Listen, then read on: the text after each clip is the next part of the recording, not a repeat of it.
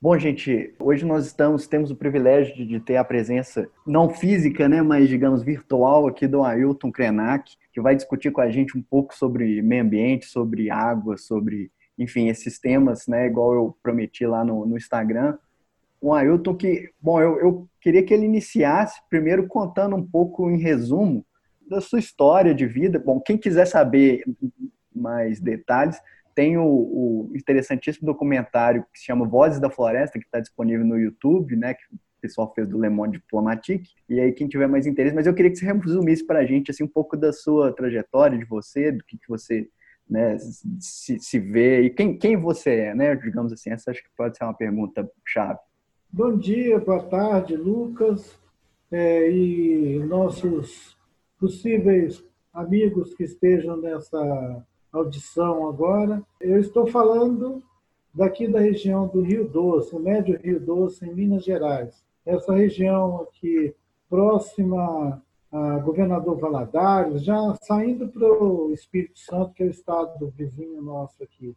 Nós estamos na margem desse Rio Doce, que foi o rio invadido pelaquela lama da barragem de Mariana. Isso interditou a nossa vida aqui na reserva indígena Krenak, onde eu vivo com a minha família.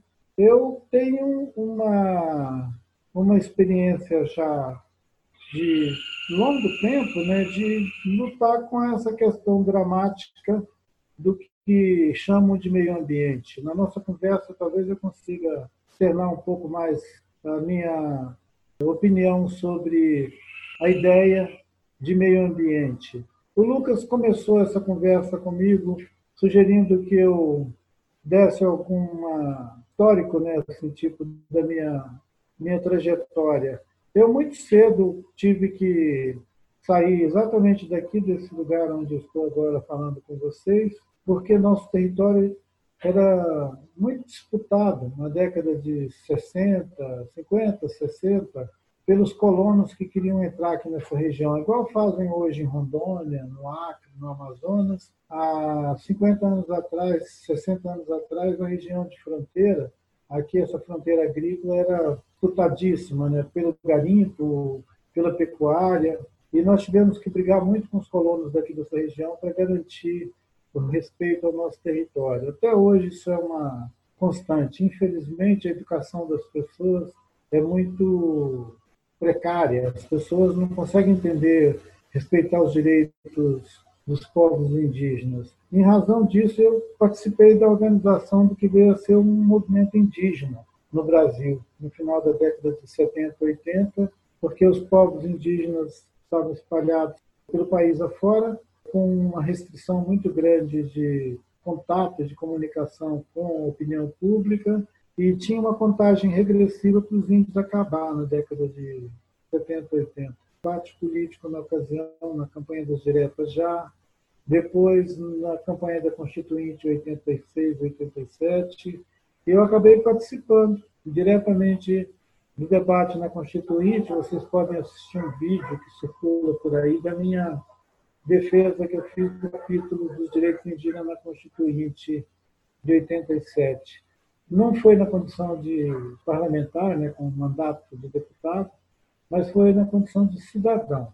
Uma emenda popular com milhares de assinaturas me deram o direito de fazer a defesa do capítulo que está na Constituição brasileira, o artigo 231 da Constituição. Eu li ele e falei ele literalmente lá na, na tribuna do Congresso em 87. Então, isso é uma breve referência do que é o Ailton. Se eu fosse contar tudo que eu já andei fazendo pelo caminho, vocês iam ficar cansados e a nossa conversa ia ficar prejudicada. De repente, na entrevista, isso pode ficar melhor, tá bom, Lucas? Não, com certeza. Vamos, vamos trabalhando a ideia. É por, por isso, inclusive, eu estava até pensando, uma, me veio aqui uma pergunta, antes mesmo da, daquilo que havia previsto, né, do roteiro, é o seguinte, a, a sua tribo é a Krenak e o pessoal conhecia, né, antigamente como Botocudos, mas que era uma, uma alcunha vinda dos portugueses por conta né, da, dos petrechos que usavam na face. Tinham também as alcunhas dos tapuias ou aimorés, que eram é, alcunhas pejorativas né, dos, dos povos tupi-guaranis em relação aos Krenak. Eu queria saber como que vocês, Krenak mesmo, se se, se autodenominam? Nós é, nos referimos a nós mesmos como Burum. Burum. Se fosse traduzir o sentido desse Burum, é ente humano, seres e, humanos.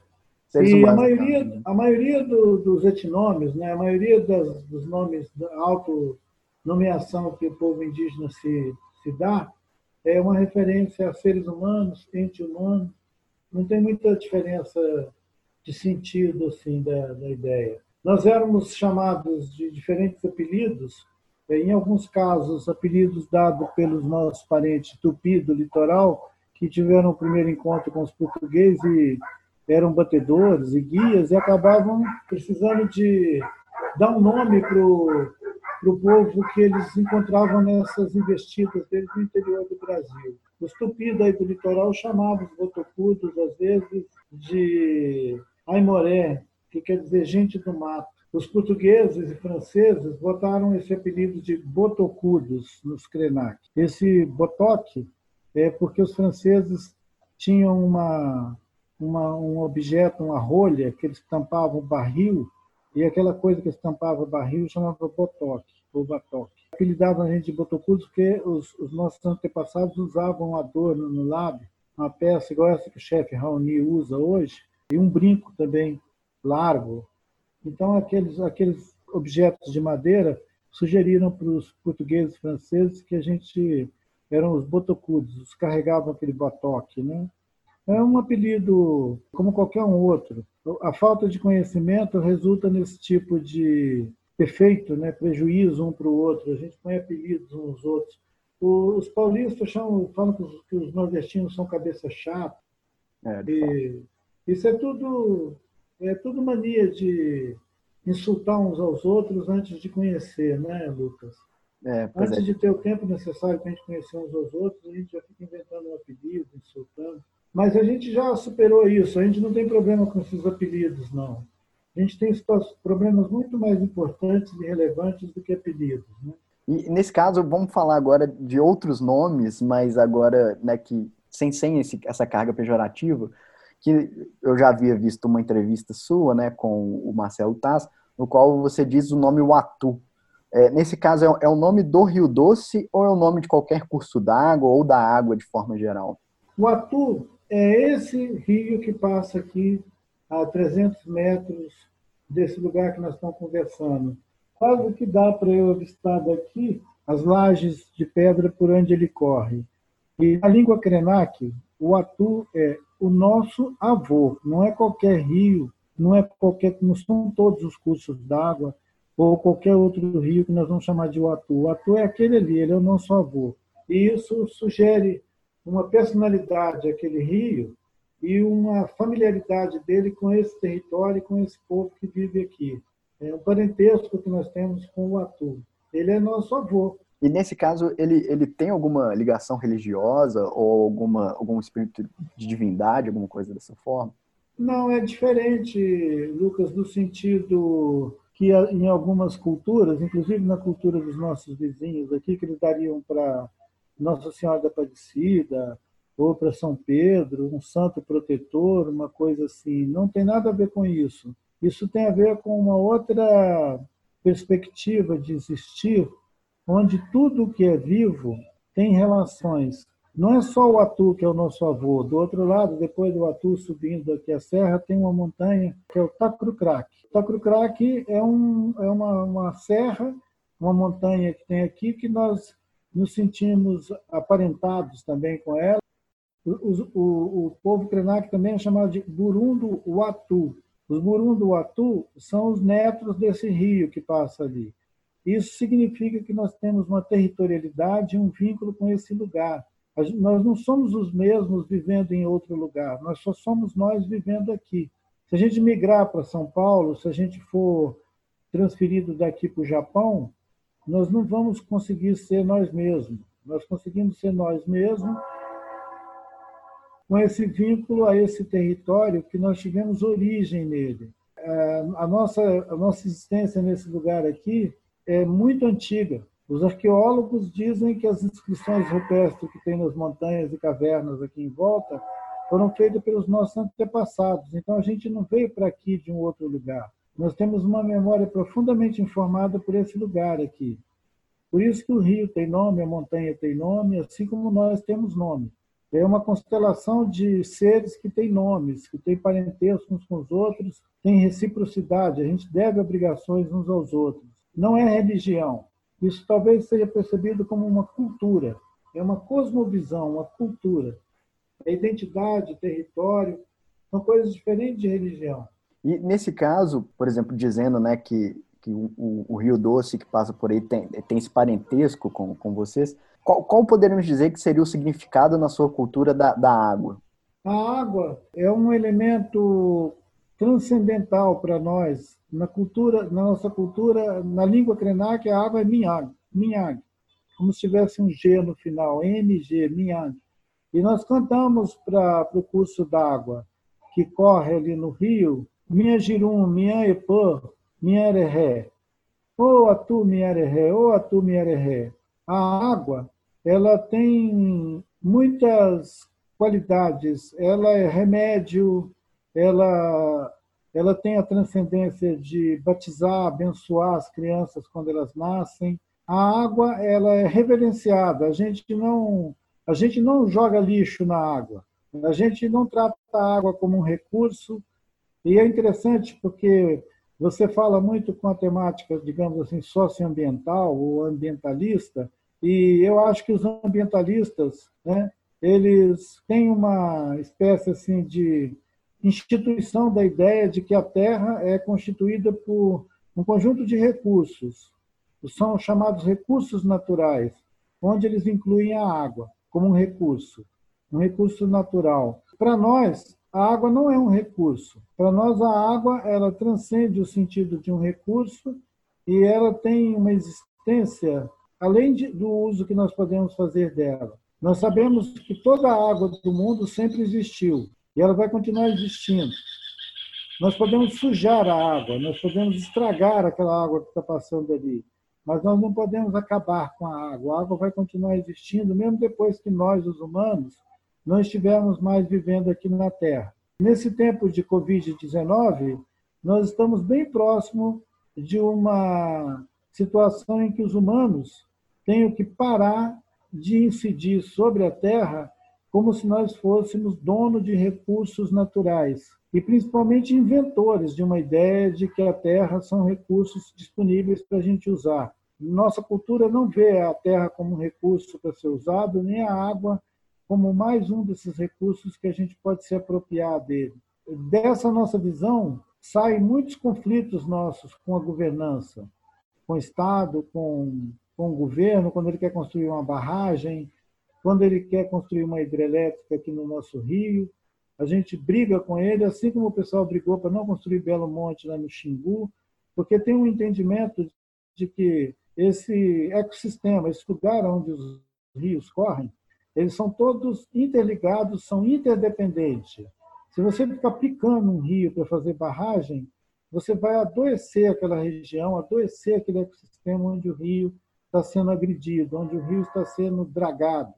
Eu já havia previsto uma pergunta sobre é, recursos naturais, recursos hídricos, né, que é uma linguagem técnica que a gente utiliza, igual o senhor já comentou, até mesmo por parte de ambientalistas, né, ativadores dessa área, preocupados com o desenvolvimento sustentável, só que continua com essa visão de, de trabalhar a ideia desses elementos da natureza como recursos, né? Então você já deixou claro que, que a sua visão, né, de sua visão de cultura é diferente dessa. Mas essa visão diferente, então, a, o modo de vida indígena, né, que, que ainda é remanescente, que ainda é sobrevivente no Brasil. Você pode dizer uma, uma bolha dentro desse mundo capitalista global que a gente tem, que já massificado, né, muitas diversidades que foram suprimidas ao longo desse trajeto, né, de culturais, sociais. Por que que esse, essa bolha, né, digamos, do, do modo de vida indígena incomoda tanto aos que vivem dentro do, do sistema capitalista? Então, Lucas, é, é ínfima né, a presença. É, se a gente for comparar com a população de um país, no caso do Brasil, é, essa semana eu estava até pensando, não falei sobre o assunto, mas eu estava pensando. Nós somos quase 200 milhões de pessoas na estatística do Brasil, né, na, na coisa do, do IBGE.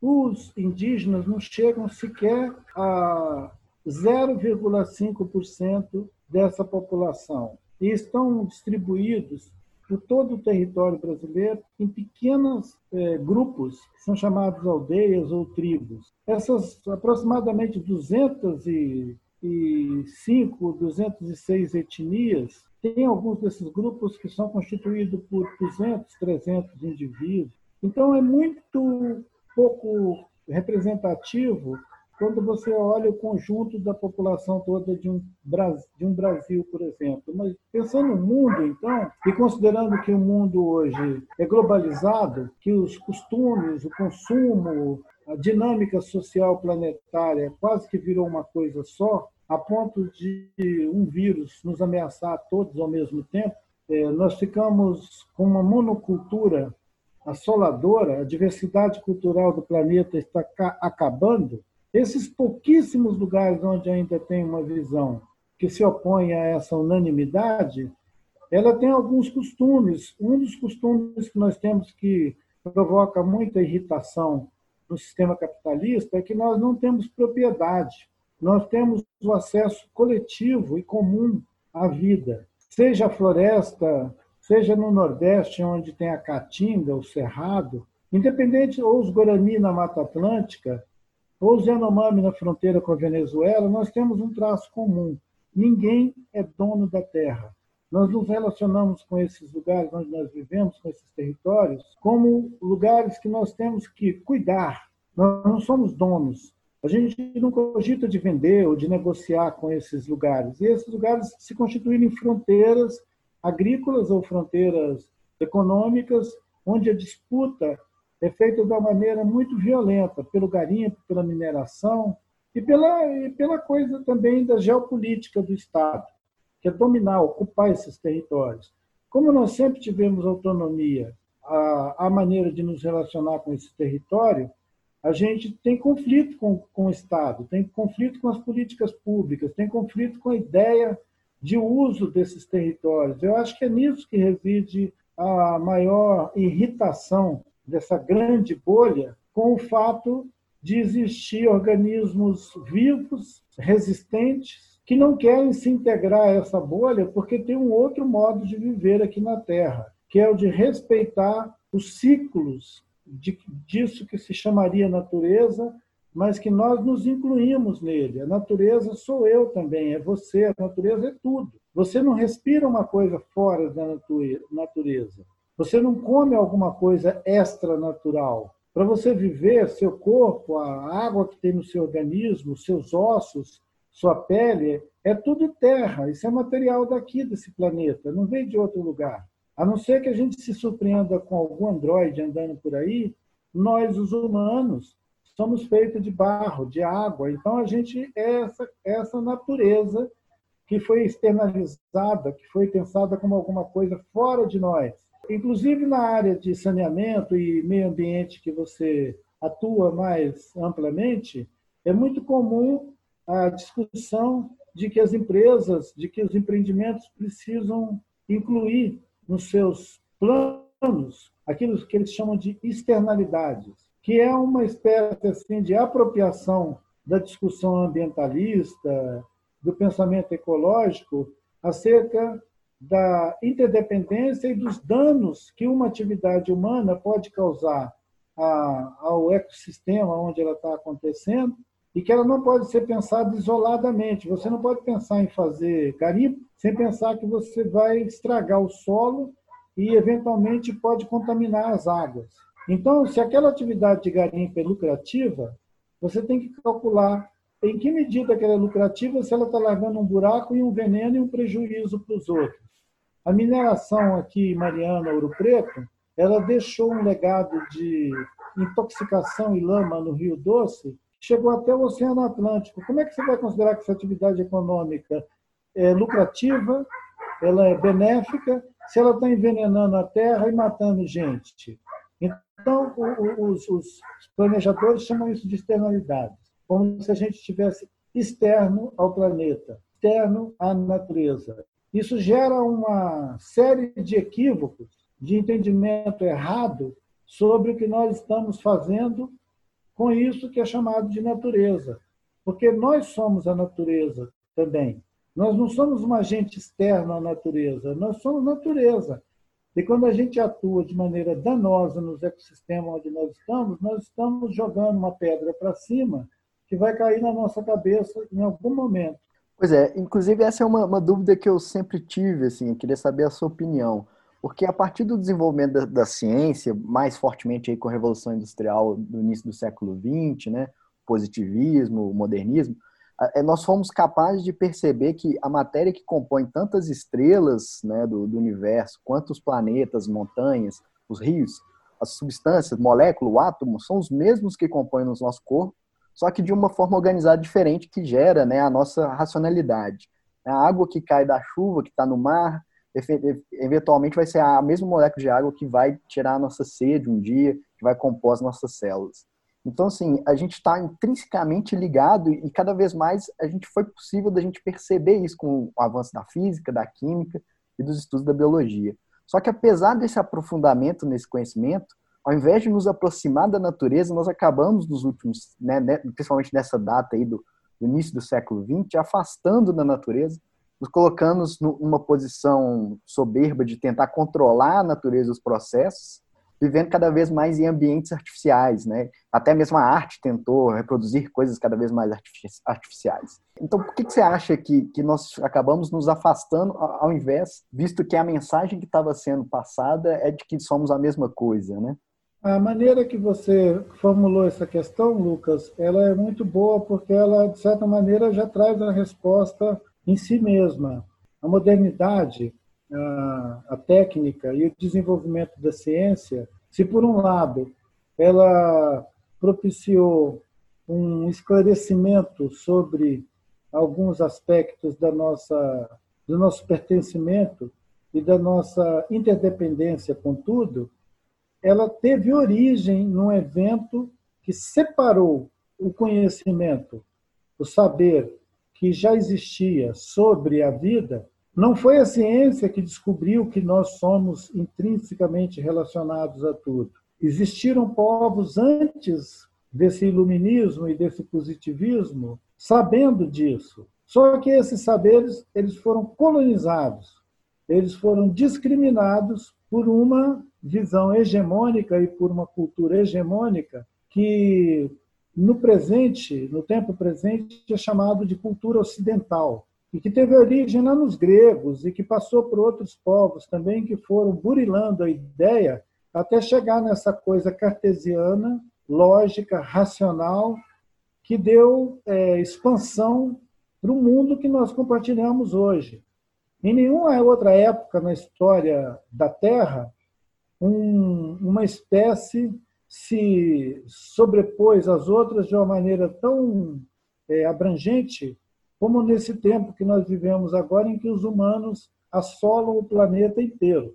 A chamada humanidade, no século, sei lá, 12, século 8 da nossa era, ela estava restrita a alguns lugares do planeta, talvez na Ásia, na África e um pouco da Europa. De lá para cá, ela se espalhou pelo planeta de uma maneira tão abrangente que não sobra mais nada. Mas o pensamento dominante sobre essa população global do planeta, ele é o pensamento colonial hegemônico europeu. Você está vendo o conflito atual sobre a China e o Ocidente. O conflito atual que reside na relação da China com o Ocidente, ele está fundado num período histórico muito, muito antigo, talvez 8, 10 mil anos atrás. O problema é que a maioria das pessoas não tem essa perspectiva da história.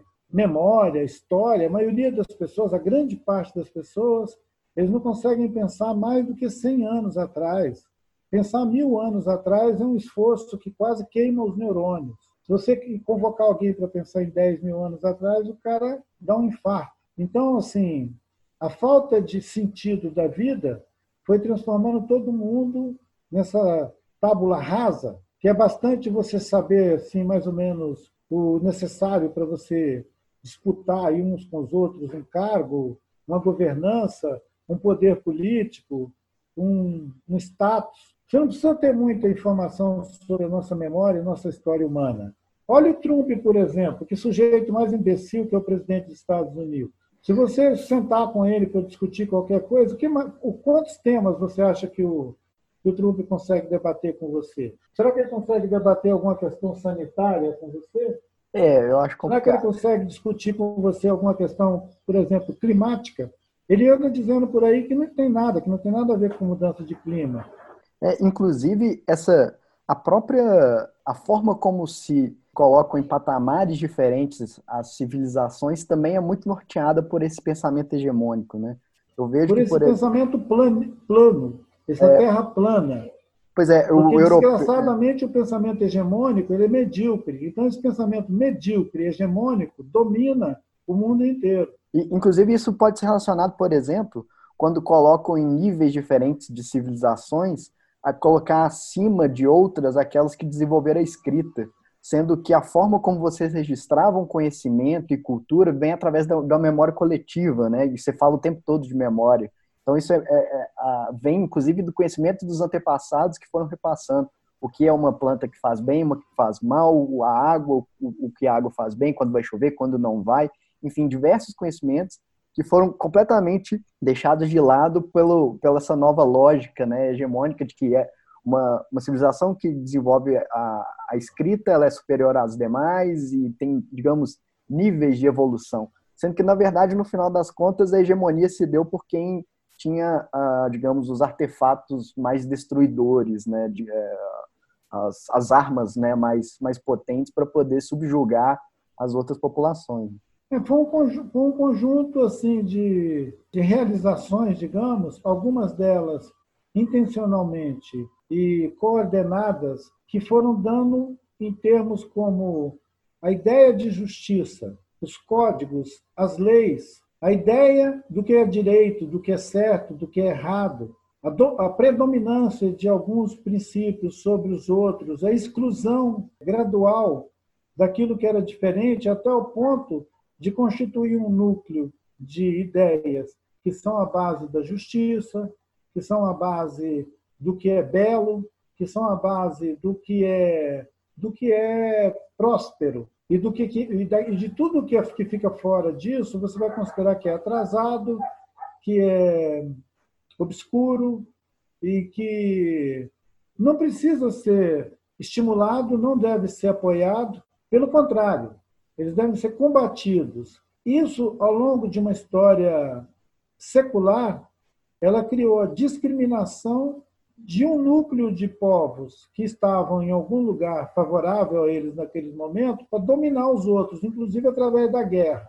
As guerras foram uma constante durante muito tempo para fazer essa espécie de clivagem, separar quem é que ia ficar vivo e quem é que ia morrer. Até que chegou um momento que não era necessário mais uma máquina de guerra o tempo inteiro operando, porque já tinha um conjunto de normas, de contratos, que já obrigava as pessoas a cada um ficar no seu lugar, né? Aquela história de cada macaco no seu galho.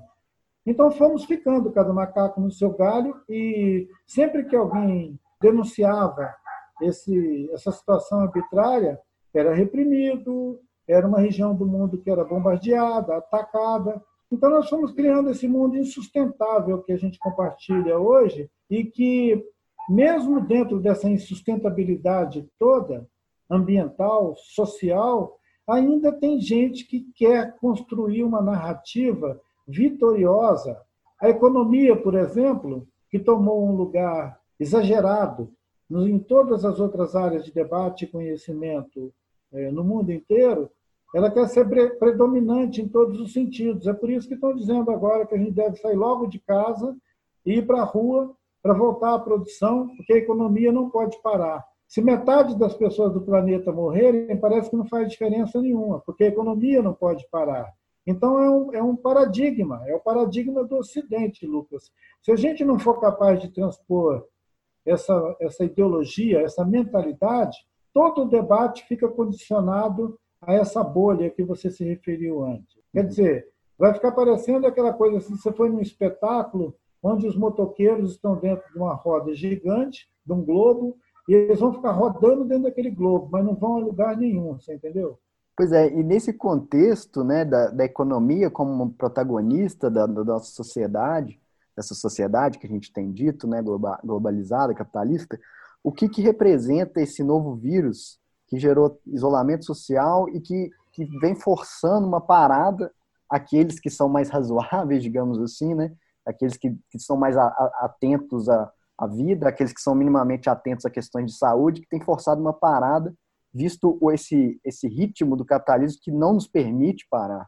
É uma, é uma novidade que apavora todo mundo na, na realidade. Eu acredito que mesmo aquelas pessoas que estão sendo empurradas para retomar o mundo do trabalho, da produção, uma grande parte deles vão porque não tem como resistir ou não tem como sobreviver fora desse velho e é, demarcado sistema de vender a mão de obra para poder comprar comida e habitar em algum lugar.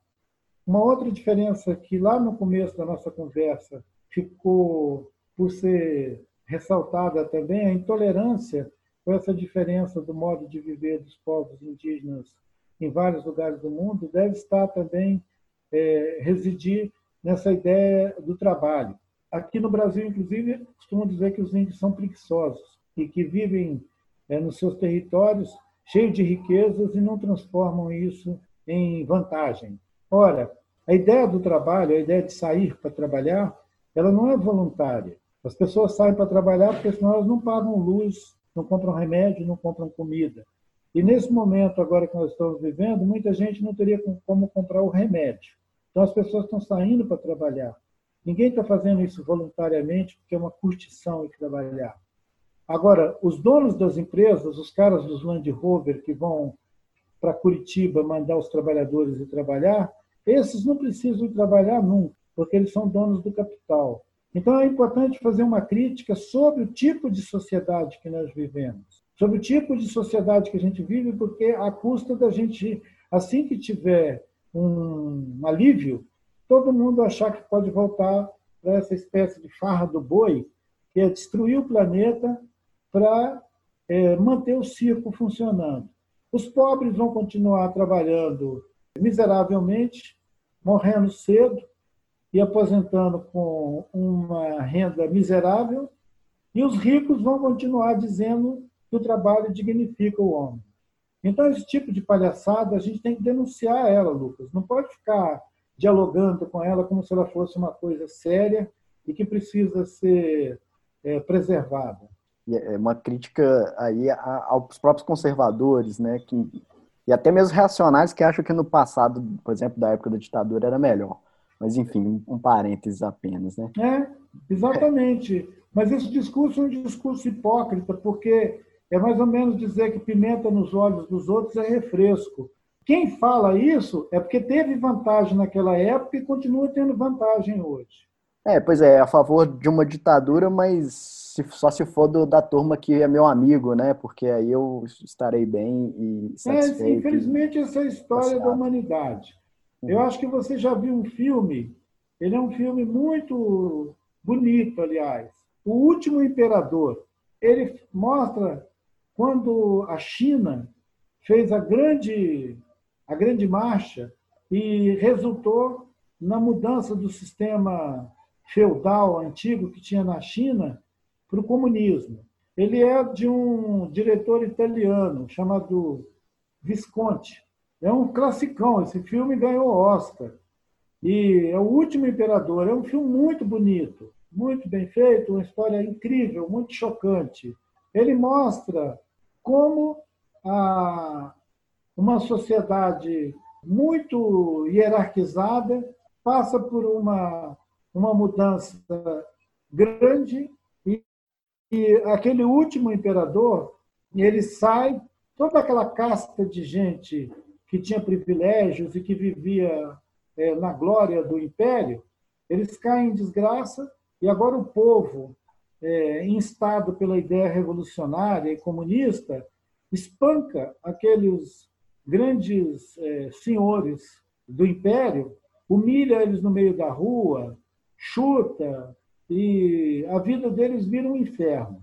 Com o passar do tempo, quando aquela situação vai mudando, aquelas mesmas pessoas que sofreram humilhação e desgraça na, quando caiu o último imperador, agora eles já estavam de novo reclamando a situação e pedindo uma espécie de reedição dessa tragédia de uma classe social destruir a outra para tomar o lugar dela.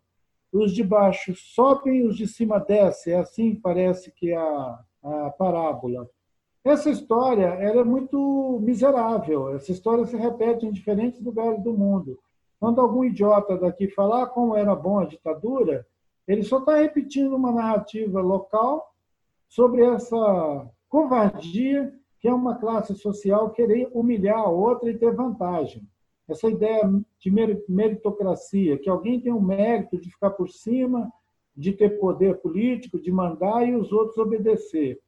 Como nós somos uma colônia que não conseguiu constituir uma nacionalidade, uma ideia sobre nós mesmos, os mesmos pensamentos dos donos de escravos do século XIX continuam valendo no século XXI. Uhum. É uma vergonha isso. Pois é, inclusive teve uma pergunta de um. Quando eu publiquei que faria nessa entrevista, um dos seguidores lá do nosso Instagram, chama Caê, ele perguntou mais ou menos nessa linha, né? Os movimentos que são atribuídos ao nosso período atual pós-moderno convergem para uma perspectiva é, colonial da identidade humana e nessas perspectivas, né, o que é ser um indígena brasileiro, digamos um, um indivíduo anticolonial ou pré-colonial, né?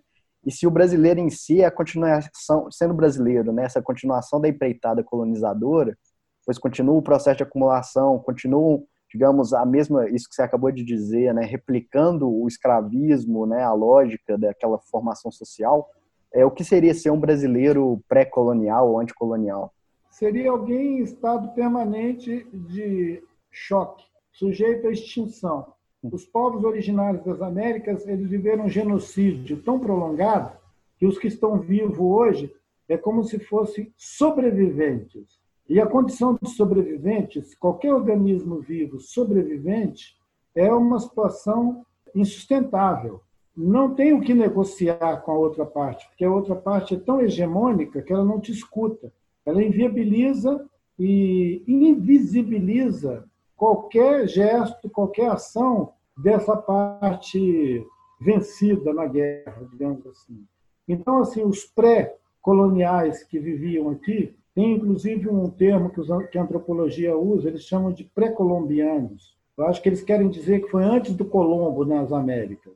Então, esses povos pré-colombianos têm muitas cosmovisões, têm muitos entendimentos sobre a vida, a terra, o mundo, e eles, são, eles todos entram em choque com essa ideia hegemônica de uma humanidade eleita, de uma humanidade ocidental, branca, governando o planeta. Isso é um abuso. Para o pensamento indígena, é uma afronta. E é também um empobrecimento radical das perspectivas de existir. A existência os seres humanos são portadores de uma potência e de uma possibilidade de existir que é transformado numa coisa miserável, que é uma ideologia que quer colonizar não só os outros povos, mas quer colonizar o planeta. É a ideia de colonizar um planeta. Ela é uma ideia ligada com o que alguns pensadores chamam de necropolítica, necro aqui é no sentido de morte. É, é gente que se rendeu a um desejo de matar o mundo. Enquanto eles não conseguem acabar com o planeta, eles vão acabando com as pessoas que são diferentes deles. Ele segue na pergunta dele se, se houveria os movimentos indígenas né, de, de, forma, de afirmação identitária anticolonial, poderia ser uma, uma saída aí para questionar a ordem das coisas e construir um Estado, digamos, menos burocrático, burguês, né, mais, menos desigual em prol da vida, da natureza, enfim. É, eu até, isso já me lembrou, essa pergunta me lembrou um pouco da sua resposta no, no documentário Vozes da Floresta, que, que agora o pessoal começa a atribuir certa carga aos, aos grupos, às populações indígenas, né, de, de mudar, de, de ser, o, digamos, o, o germe ali da mudança, né? Então, eu, numa entrevista recente, eu disse que nós não somos o sal da terra. é uma afirmação de que se a humanidade está marchando a todo vapor para destruição, não podemos imaginar que vão ser esses mínimos povos que ainda têm uma memória do planeta é que vão fazer a resistência a essa acelerada destruição do planeta. Seria, inclusive, uma falta de honestidade intelectual achar que essa minoria de povos exprimidos em alguns lugares do planeta vão conseguir fazer a diferença num mundo onde todos os meios estão sob o controle exatamente de quem está querendo destruir o planeta. Não é, não é pouco o poder que os Estados Unidos têm. E quando você vê o presidente dos Estados Unidos falando sobre os outros povos, é um desprezo tão absurdo. Lá nos Estados Unidos também tem povos originários. Os povos indígenas de lá sobreviveram à custa de muito sofrimento. Como é que você vai querer que aquele povo indígena que vive nos Estados Unidos faça alguma diferença na ideologia americana, na ideia americana de dominar o mundo, de impor a paz americana ao mundo? Roma também já fez isso. Demorou muito para acabar aquela coisa. Mas o vírus de Roma evoluiu, ficou forte e reproduziu outros impérios. Parece que essa nossa história dos impérios é uma doença, entendeu? É uma doença que ela morre num lugar e brota em outro.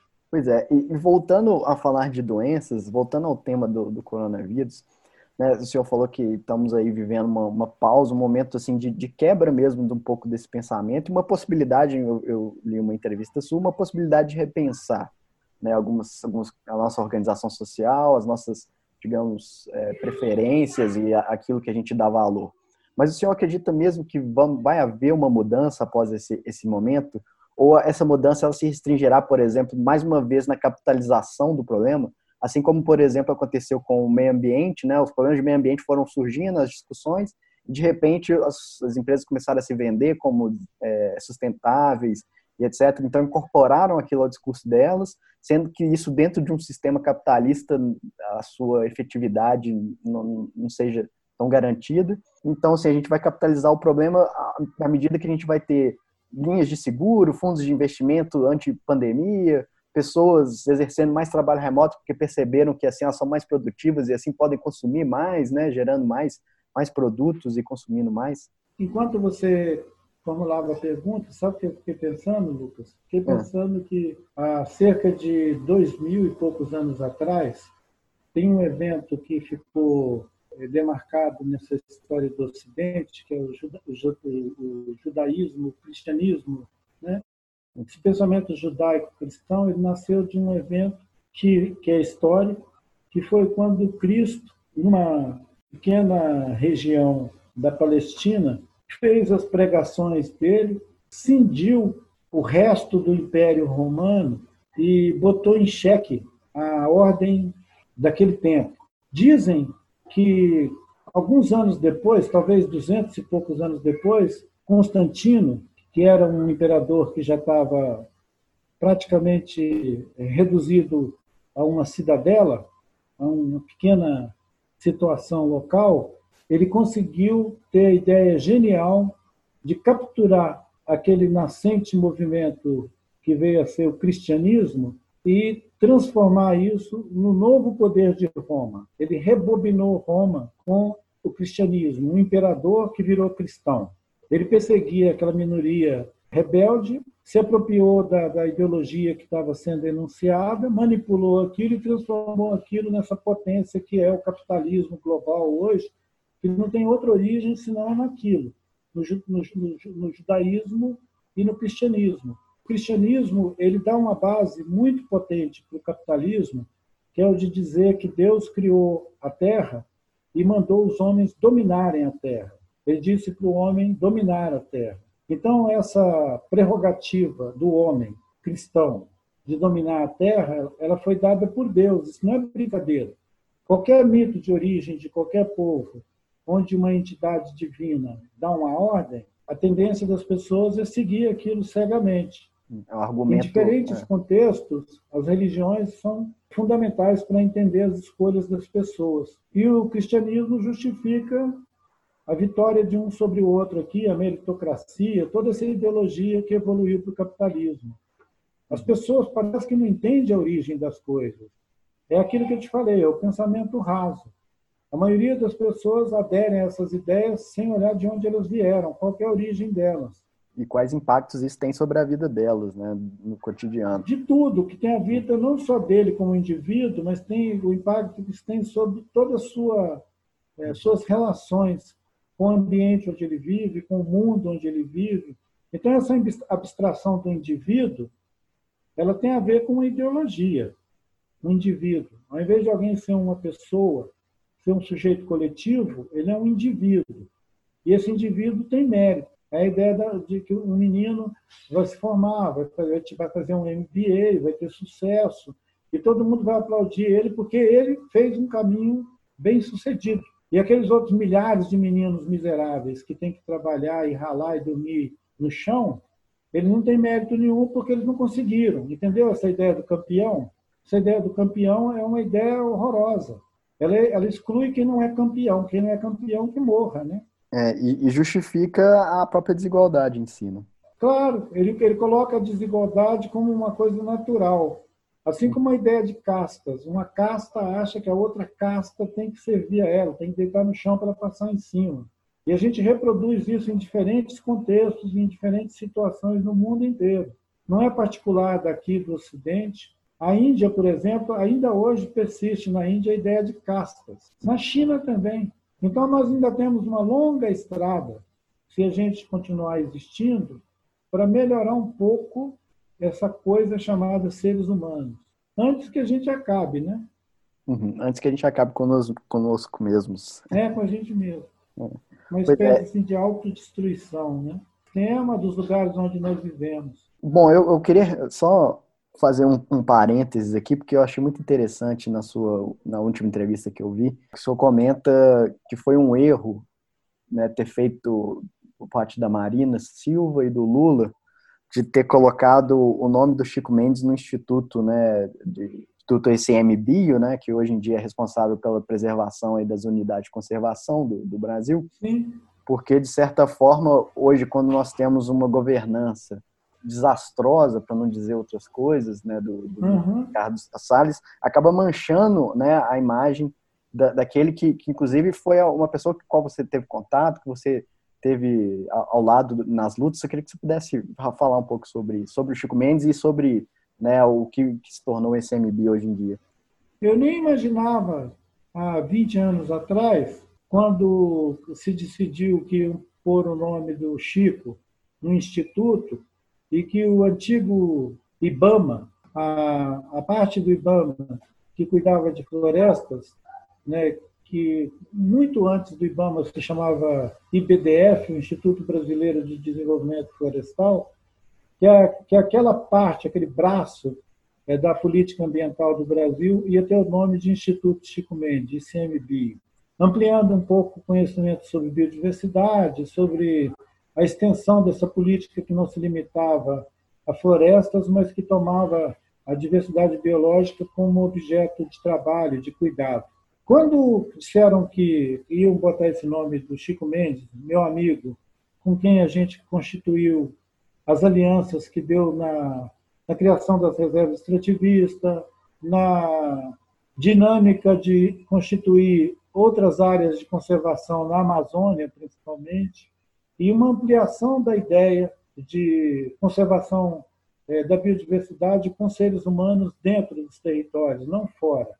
Então, teve muita inovação nesse pensamento, mas capturar ele para dentro de um sistema de representação política e tentar fazer disso uma bandeira foi um erro absurdo, escandaloso. Hoje nós temos uma revanche, uma violência do Estado contra essa atividade e contra esse campo de conhecimento que foi constituído, como se fosse necessário acabar com tudo extinguir o ICMBio, tirar a, a, o poder de fiscalizar e de, e de promover ações de proteção à biodiversidade, que antes estavam fechadas no ICMBio, é uma vingança contra esse erro político que eles cometeram. Eu já denunciei isso quando a Marina era ministra do Meio Ambiente, não foi depois, não.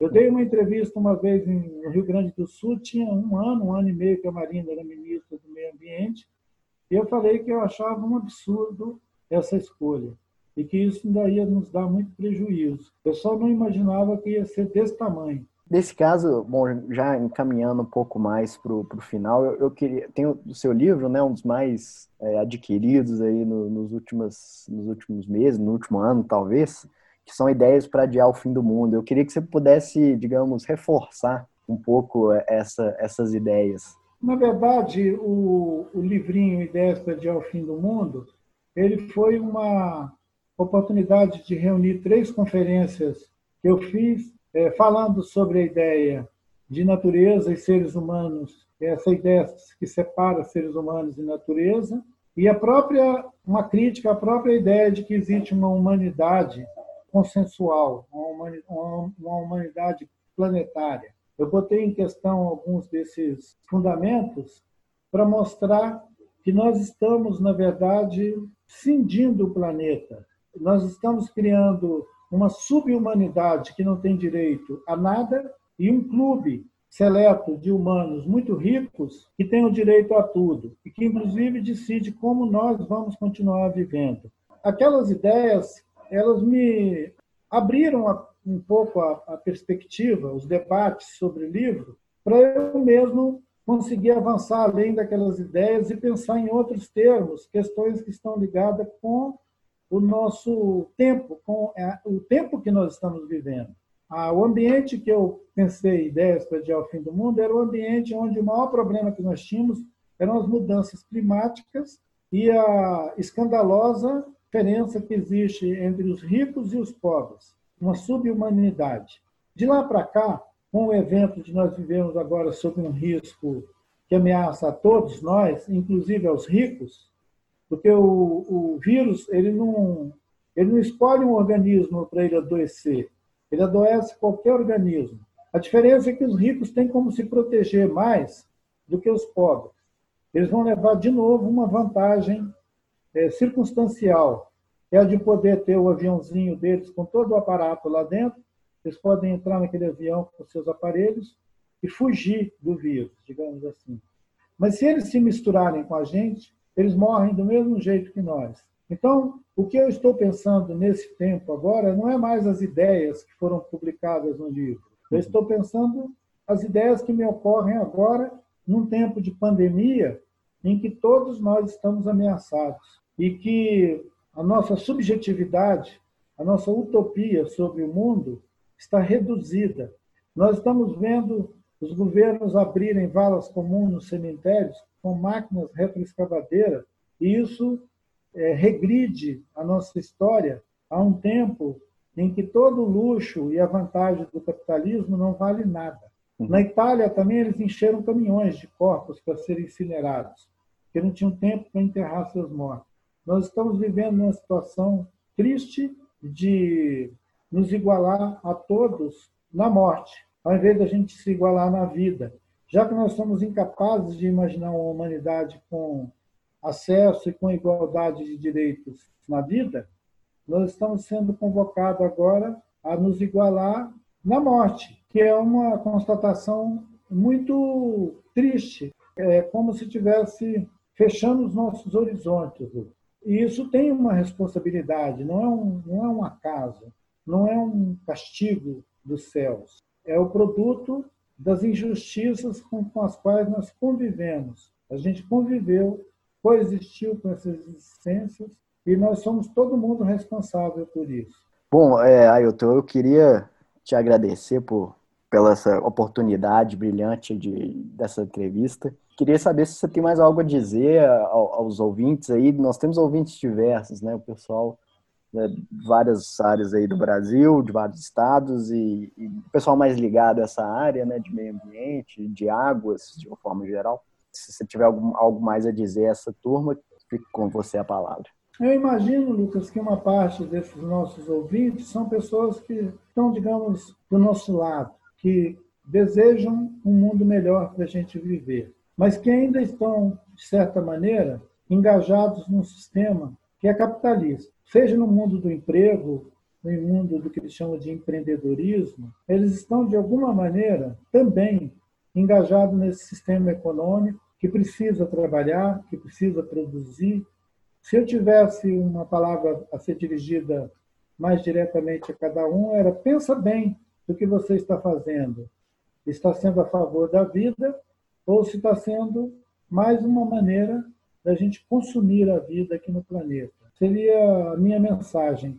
O pessoal ligado com as bacias hidrográficas, com os rios, seja com a conservação ou com a manutenção desses aquíferos, olha bem o que nós estamos fazendo com as nossas águas. Onde nós não transformamos as bacias em é, produção de energia, em sangramento das bacias para abastecer áreas de monocultivo, nós estamos transformando os nossos rios em esgoto.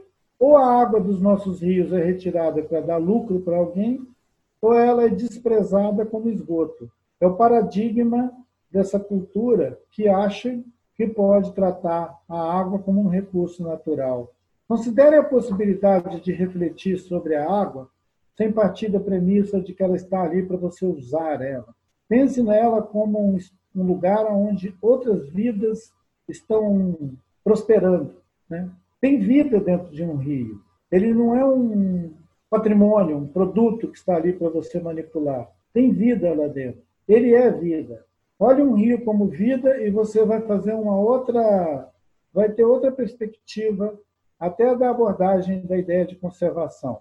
Porque tem muita gente que conserva uma bacia pensando no uso futuro dela e não no sentido presente que ela tem. E um abraço a todos vocês, obrigado por essa audiência. Vamos seguindo, vamos ver se a gente consegue atravessar essa imensa barreira que o vírus está nos impondo a todos. A todos mesmo, no mundo inteiro, não é só aqui no Brasil, não. Não, tá joia, Ailton. Te agradecer mais uma vez. Bom, gente, essas foram as palavras aí do, do Ailton Krenak. E vamos a, a, até a próxima, né? Até o próximo episódio. Obrigado, gente. Até a próxima.